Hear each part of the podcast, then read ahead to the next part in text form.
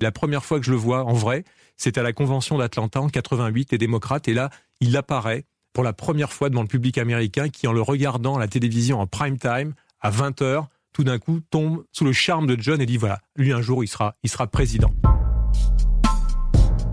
Ce fameux John, c'est John Kennedy Jr., mais vous le connaissez peut-être sous le surnom qu'il détestait, John John. Dans les années 90, il est la coqueluche de l'Amérique qui aimerait le voir marcher dans les pas de son père JFK. À la même époque, Olivier Royan est le correspondant de Paris Match aux États-Unis. Et comme tous les journalistes, il rêve d'approcher l'héritier du clan Kennedy. Ça tombe bien, John Kennedy est en train de créer George, son magazine politique. Et ce sont les Français d'Achette Philippaki, propriétaires de Paris Match, qui vont l'aider. Au printemps 95, il s'installe donc dans les locaux new-yorkais du groupe, juste à côté du bureau d'Olivier Royan. Et contre toute attente, la relation professionnelle des deux hommes va progressivement se muer en une amitié bouleversante. Allô Washington? Allô Paris Oui, nous vous entendons. Madame Jacqueline Kennedy monte les premières marches de la cathédrale Saint-Mathieu. John John Kennedy est aujourd'hui âgé de 38 ans, mais pour le monde entier, il est resté le petit garçon immortalisé par deux photos. Le cardinal Cushing serre la main de Madame Kennedy. Vous vous souvenez certainement de celle de John John euh, à quatre pattes sous le bureau de son père dans ce qu'on appelle le bureau ovale. Pose sa main sur la tête de Caroline et de John John. La photo inoubliable où l'on voit ce petit garçon dans un petit manteau raglant euh, faisant le salut militaire. Over a quarter century ago, my father stood before you to accept the nomination for the presidency of the United States.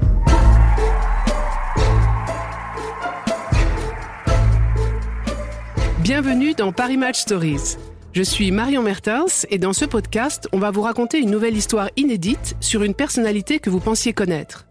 Aujourd'hui, une histoire d'amitié avec un personnage a priori inaccessible.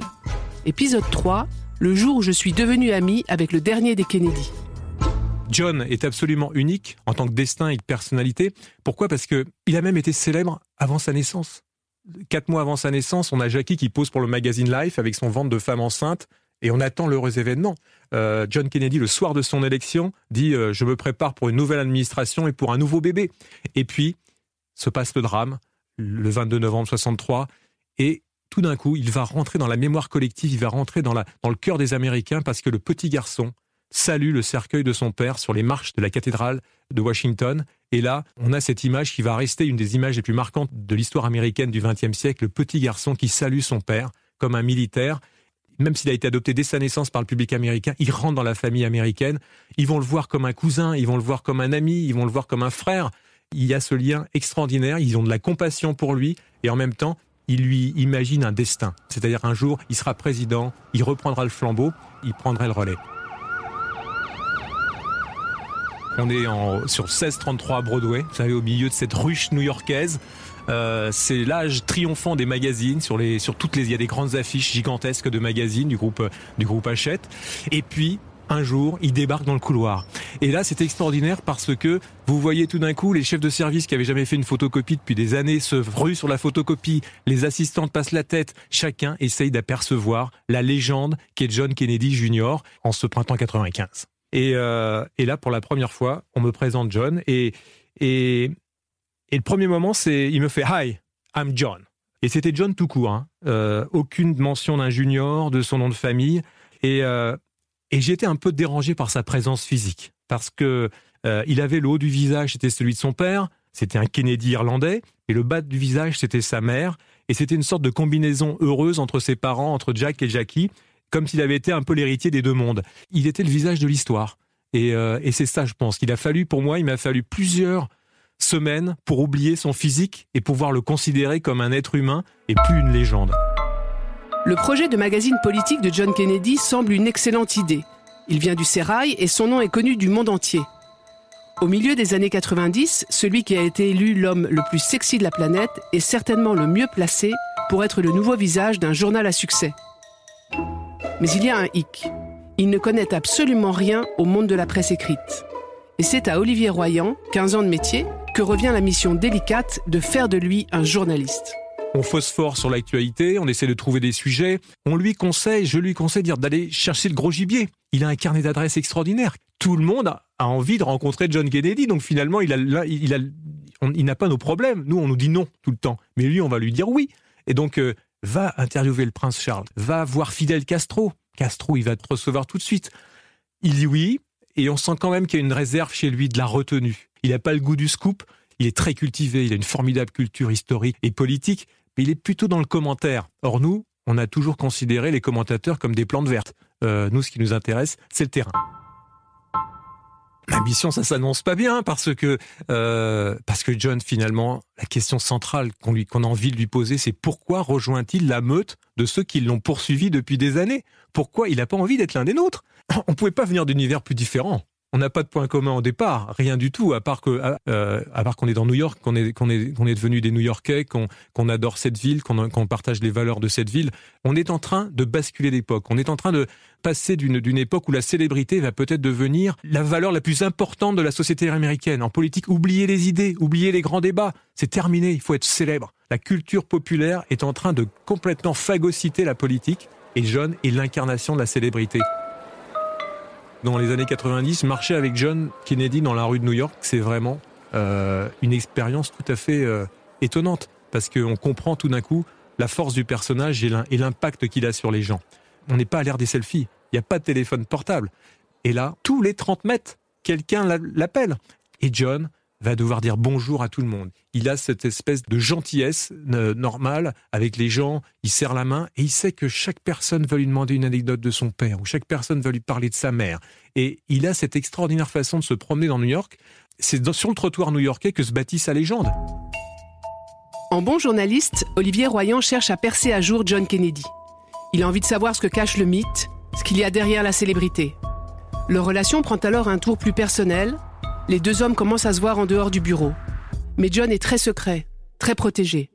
Il a accumulé au fil des années un cercle d'amis très très soudés, des gens qui sont liés par une sorte de pacte de fer qui le protègent. Ça a commencé à l'université avec des, gens comme Christiane Amanpour de CNN, sa meilleure amie. Il a accumulé comme ça des amis qui font une sorte de forteresse autour de lui, qui le protègent contre les autres? Un jour, je me souviens, je veux lui faire plaisir et je dis, tiens John, il aime la musique du monde, je vais te présenter mes amis les Gypsy Kings. Alors, j'ai arrangé pour qu'il en rentre par derrière au Radio City Music Hall. Je lui présente les musiciens, tout va bien, il est très content. On s'installe vers le 10e ou le 15e rang. Le concert commence. Et j'entends, on sent une sorte de fébrilité dans la salle. Et à un moment donné, John me pose la main sur le bras et me dit Ça y est, il est temps d'y aller. Les quatre premiers rangs étaient retournés sur lui. La rumeur s'était déplacée dans la salle en disant que John Kennedy était dans la salle. Il fallait partir.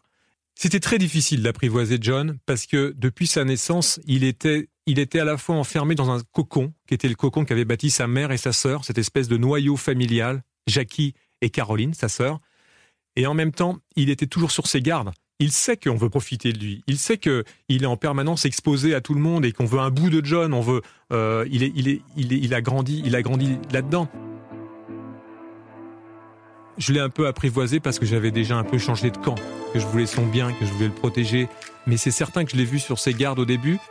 Il a fallu du temps pour que, pour que, pour d'apprivoiser John. Et en même temps, j'ai une sorte d'ambiguïté qui va me prendre assez rapidement. Au contact de John, j'ai plus envie d'être un journaliste. Et ça, c'est un sentiment euh, très particulier. C'est la première fois que je rencontre cette espèce de sentiment de compassion.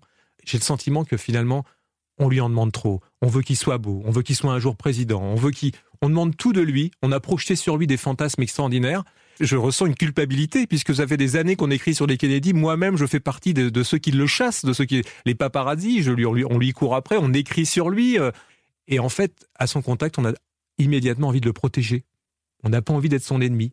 J'ai envie de le protéger. J'ai envie d'être son ami. Et finalement, dans les contacts que je vais avoir avec lui, j'oublie un peu d'être le journaliste. Pour Olivier Royan, c'est à ce moment-là que tout bascule. Il y a une date en particulier qu'il n'oubliera jamais. C'est le 11 septembre 1995, le jour où il a interviewé John Kennedy pour la première fois, seul à seul. Je suis assez intimidé et je me demande comment ça va se passer. Est-ce que je suis un journaliste qui va lui rentrer dedans, qui va essayer de percer son mystère, lui arracher des confidences? Ou est-ce que je suis un collègue de travail qui va, qui va l'accompagner pour promouvoir son nouveau magazine? Euh, J'étais conscient que que l'interview était probablement le, pire supplice auquel je pouvais le soumettre. Et, euh, et paradoxalement, c'est moi qui vais le soumettre à la question, qui vais, qui vais le torturer. Et, euh, finalement, j'ai décidé de prendre l'initiative. Euh, alors, j'ai posé la main sur l'épaule et je, l'ai attiré seul vers mon bureau. J'ai fermé la porte et soudain, c'était le silence. Je lui ai dit, ben, assis-toi devant moi. Et, euh, à cet instant, j'avais le sentiment d'avoir kidnappé l'héritier de l'Amérique. Il est stressé, j'observe sa gêne, il est en train de remonter ses chaussettes, et je vois sa gêne, je découvre finalement que c'est pas le c'est pas le beau gosse qui est capable de parler en public, qui vient de lancer son magazine, qui est très euh, tout est préparé là non, il est sur la il est sur la sur la défensive. Je pense que le fait que nous nous connaissons réchauffe un peu l'atmosphère. On se met devant devant Manhattan et on se dit à quel point on est heureux d'être au 45e étage et de voir New York. Puis il faut se lancer. Et là, il va se passer quelque chose. L'intensité de mes questions a fondu. Tout d'un coup, c'est un peu comme si je perdais mes moyens. Que je disais, mais en fait, je veux pas le cuisiner sur sa famille. J'ose pas poser des questions sur sa famille. J'ose pas rentrer dans les détails. Il y a plein de questions qui se posent. Qui est-il? C'est un, mystère. Et je me, je semble me rétracter. Et lui sent bien qu'il y a cette gêne chez moi. Il sent bien qu'en fait, euh, je vais, je suis en train de, de tomber, j'allais dire sous le charme ou sous son charisme, que je suis un petit peu intimidé par sa présence et que que j'ai un peu quitté mon costume de journaliste pour tenter d'être un ami et de rentrer dans le cercle. Et il va avoir cette phrase à la fin de l'interview. Euh, cette interview qui devait être un scoop formidable, finalement, elle ressort pas beaucoup. Il y a pas beaucoup de scoop, il y a pas beaucoup de révélations. Et à la fin, il va vraiment planter le, le, couteau pour, l'estocade et il va me dire Olivier, tu m'as même pas posé, tu m'as même pas demandé si j'étais fiancé. Et bien à cet instant-là, il me lançait une perche extraordinaire. Deux semaines auparavant, il avait acheté une bague de fiançailles pour Caroline qu'il avait gardée dans sa poche, qu'il avait mis dans un sac dans, son, dans un tiroir de son bureau, et il s'apprêtait à lui remettre cette bague de fiançailles pour la demander en mariage. J'avais sous les yeux le plus gros scoop du moment sur la planète, et en fait, on l'a gardé pour nous deux. Et c'est à cet instant-là, je pense que le lien s'est créé. En avril 96, c'est à Paris que les deux amis se retrouvent. John Kennedy est là pour le travail, mais il veut aussi faire du tourisme avec celle qui est officiellement devenue sa fiancée, Caroline Bessette. Il a demandé à Olivier Royan de jouer les guides. Et là, miracle, personne ne le reconnaît dans la rue. C'est un moment extraordinaire. On fait, on se présente au café de Paris. Donc là, on tombe sur le serveur, toujours un peu grognon. On demande une table pour trois. Il nous donne la plus mauvaise table. Alors John se lance dans une imitation du serveur parisien, comme il savait le faire. Il commande un tartare, on commande un, Caroline commande une César salade, et puis on rigole parce que finalement c'est le rêve absolu. Il est enfin anonyme quelque part. Euh, L'après-midi, Caroline voulait aller euh, au Louvre. Et là, je me dis comment on va faire? Ça va être terrible. Et tous les, les, centaines de, visiteurs américains, ils vont lui tomber dessus. Ça va être affreux. Euh, alors, on a téléphoné au directeur du Louvre qui a très gentiment dit bah, Vous allez arriver par le côté du quai François Mitterrand. Je vais vous donner un guide, très gentiment.